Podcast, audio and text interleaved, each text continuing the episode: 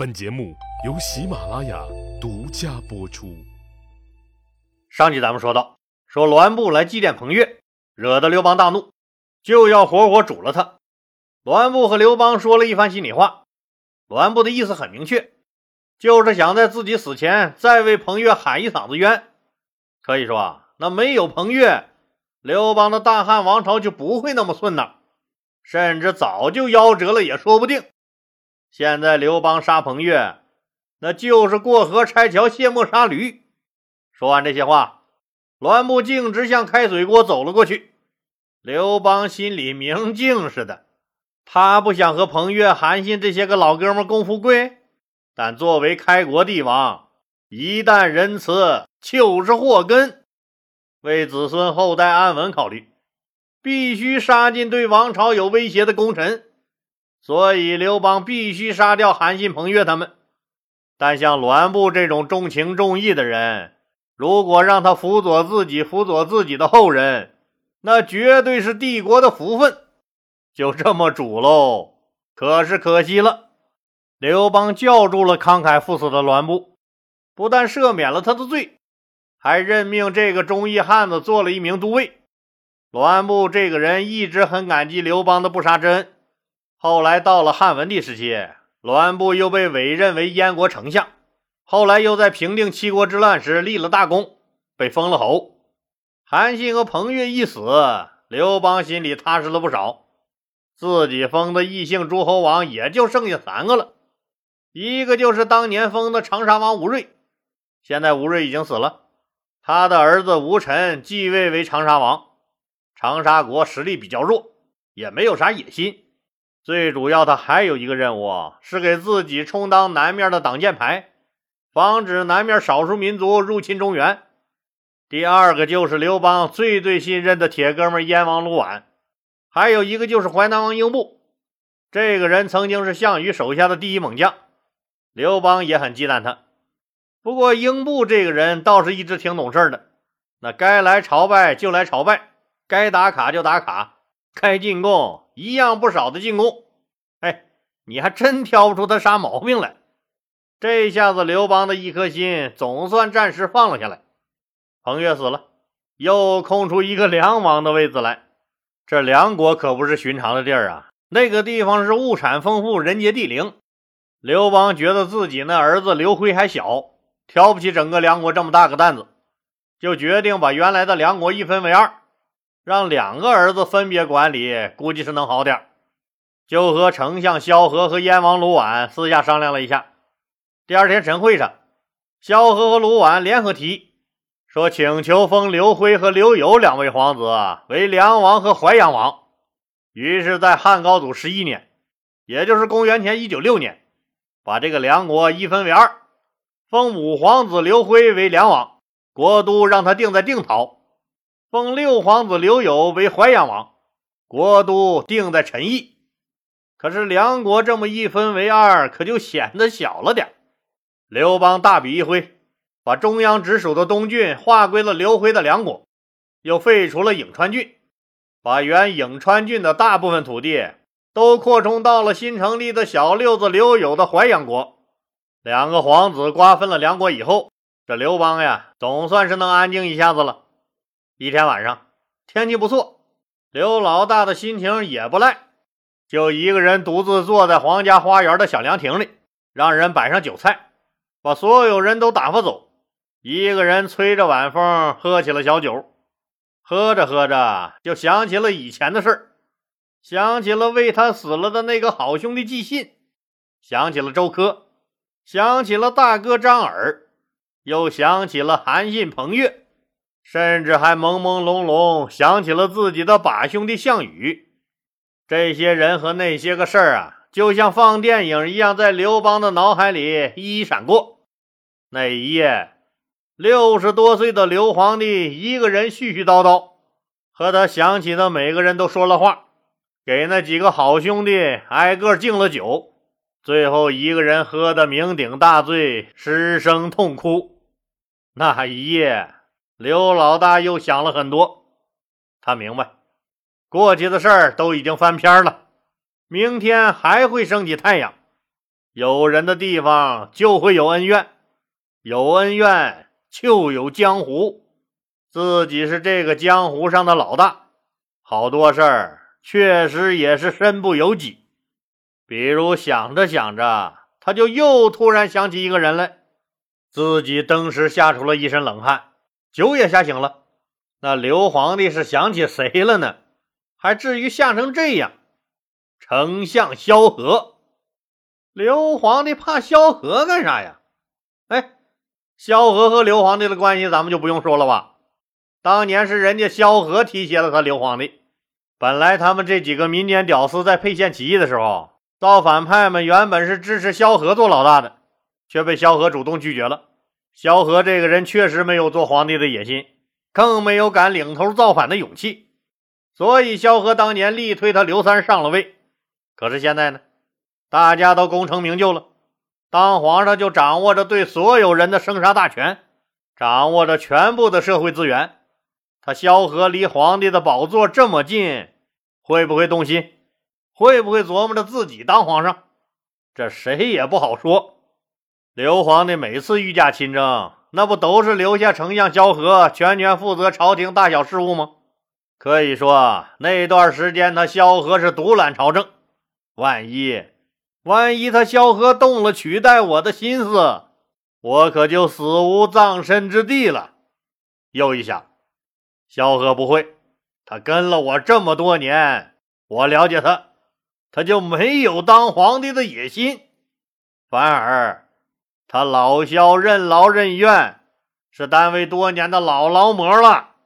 对待老百姓嘛，那更是像春天般的温暖，从不欺压百姓，老百姓无不感念他的恩德。想到这儿，刘邦又一激灵，哎，这不对呀！他萧何表现的那么亲民，那不是在老百姓面前为自己博好感、捞政治资本的吗？会不会再过一段时间，那天下人只知道有他仁爱的萧何，是不是该不知道还有我这皇帝在了？一旦时机成熟，他就会取而代之。哎呀呀呀呀！细思极恐啊，老萧，不行，必须得想个办法控制一下他，别让他反了天。你看看，这老刘这皇帝当的，连萧何他都怀疑开了，不怀疑不行啊！但凡有人造反，第一个就得要了他老刘的命。萧何又是离皇帝宝座最近的那个人，但是咱们说怀疑归怀疑呀，那要是一下子就想削了萧何的大权，甚至杀掉他，那肯定是不妥的。为啥呢？一个是谁都知道，萧何是大汉的第一功臣。是他刘邦的老班底儿，丰沛集团响当当的二当家。二一个是，要是连萧何这样对他刘邦忠心耿耿、任劳任怨、功勋卓著的人都被他刘邦弄死的话，那其他功臣肯定会人人自危，不排除会主动造反自保。所以，为了稳定他丰沛的功臣集团，暂时还是不能动萧何。这可怎么办呢？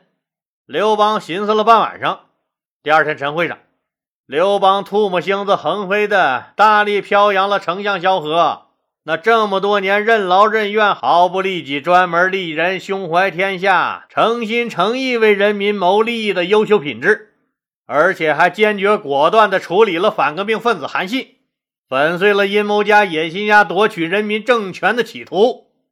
表扬过后，对萧何同志进行了封赏。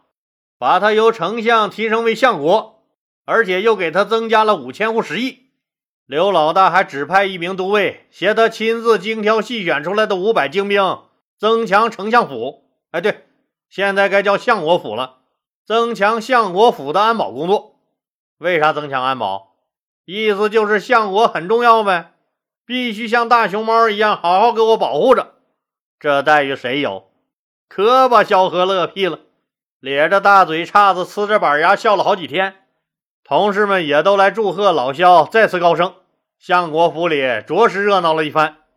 哎，老李，萧何这丞相不就已经是百官之首了吗？咋还又把他加封成什么相国？这有区别吗？当然有区别了。相国只能授予那些德高望重的功勋之臣，一个时期只能有一位，没有特别出众的人就不设相国。如果设相国的情况下，那左右丞相就可以说是相国的副手了。汉初一般也是设的左右两位丞相。您想想，老大能有两个吗？所以相国才是百官之首。相国在某种程度上行使了皇帝的一部分权利，所以这个待遇就顶了天了。萧何不用问，自然是高兴的了不地。三四天后的一个早晨，相国府的门卫进来通报说，有个叫昭平的求见，并递上名帖。昭平，他 来干什么？萧何自然以为是韩信当年封的那个广陵郡守昭平，可是，一看名帖，不是那个人。感情这古代重名的也不少啊！这个人是当年大秦帝国的东陵侯昭平，那个雷厉风行、过把瘾就死，那说没就没的大秦帝国没了以后，东陵侯昭平自然也就失业了。和只知道吃喝玩乐、腰软肚硬的那些个秦朝下岗官员不同，昭平随即进行了生产自救、二次创业。创业项目是在长安城的东面盘了一片地。种起了小瓜子，结果这一种还种出了名堂。他们家种出的瓜，那是甘甜可口，果香诱人，汁儿甜肉脆。这么说吧，反正他们老赵家的瓜卖不完，那整个这条街上的瓜贩子，那谁家也甭想开张，因为他曾经做过东陵侯，那东陵侯种的瓜，自然就叫东陵瓜了。萧何一听说这个人来了。赶紧出门迎接，赵平当然是拎着一袋他的冬陵瓜来的。他还真没想到大汉相国能亲自迎出门来，赶紧见了礼，举起瓜笑道：“这不能算是腐蚀领导干部给你行贿吗？”萧何也笑了：“来来来来来来，快请进屋喝茶。”两个人一边喝茶一边聊天。萧何问道。侯爷高风亮节，不愿意为官，也不愿意结交权贵，不知道今天怎敢屈身来我这儿？昭平收了笑脸说：“相国，您是一个好人，更是一个好官儿。听说您将不久于人世了，我昭平特来吊唁一下。”啊！萧何懵了，人家昭平这句话的意思就是。听说你萧何快死了，我提前来给你烧张纸。你昭平这个瓜农是真不把自己当外人啊？来俺家串门，你咋还咒俺死呢？但萧何是什么人？知道昭平这是有话要和自己说，赶紧让左右退下，对昭平深施一礼。先生高深莫测，萧何我才疏学浅，不明白您说的是什么意思。还请您不吝赐教。我如今贵为相国，深得皇上信任，我做事谨小慎微，不敢有丝毫疏忽，一心一意为了这个国家。为何您刚才出此言论呢？昭平道：“相国呀，相国，您以为您公居第一，位高权重，竟能高枕无忧了吗？”您错了，您马上就要大祸临头了。萧何的冷汗那唰一下子可就下来了。这话怎么说的？昭平说：“皇上风吹日晒，辛辛苦苦的在外统军打仗，而您却留守朝中，吃香的喝辣的，刀劈不着，斧剁不着的，陛下却还要重赏您。这是因为韩信谋反。”皇上对你也起疑心了，就是要暂时稳住您。您以为给您设置的那五百人的卫队是为了保护您呢？那是为了便于监督控制您。要我说，您呐，不但不能要这封赏，还得把自己的家产捐出去用作军饷，这样才能消除皇帝对您的疑心。萧何一听，这恍然大悟啊！细细一琢磨，可不是吗？又惊出了一身冷汗。第二天一大早，萧何就入宫面见刘邦。坚持说自己无功受禄，实在不敢领取封赏，还请求把自己的家产捐助给朝廷补充军饷。刘邦推让了一番，也就欣然接受了萧何的建议，并在朝会上大大赞赏了萧何，也打消了对萧何的怀疑。外面的事儿办的都挺顺溜，可是家里却乱成了一锅粥。自从上次他老刘在朝会上提出废除刘盈的皇太子之位，改立自己喜欢的刘如意为太子后，吕雉和戚夫人的矛盾那可就公开化和白热化了。谁都知道，争皇位这事儿，开弓可就没有回头箭了。吕雉更是憋着气，也憋着一股子劲儿。自己跟着他老刘受了那么多苦，还为他蹲过监狱、当过人质，每天提心吊胆的活着。现在又人老色衰，就剩儿子是太子这么一件对未来有希望的事了。那凭啥最后的希望要被这个半道冲出来的妖精小三夺走？吕雉私下和哥哥吕世之积极联络朝中大臣，特别是拉拢丰沛集团的那些个家乡人、老功臣们。现在又有了商山四号和叔孙通做太子的老师，吕雉这才稍稍安下心来。好了，今天就说到这儿吧，谢谢大家。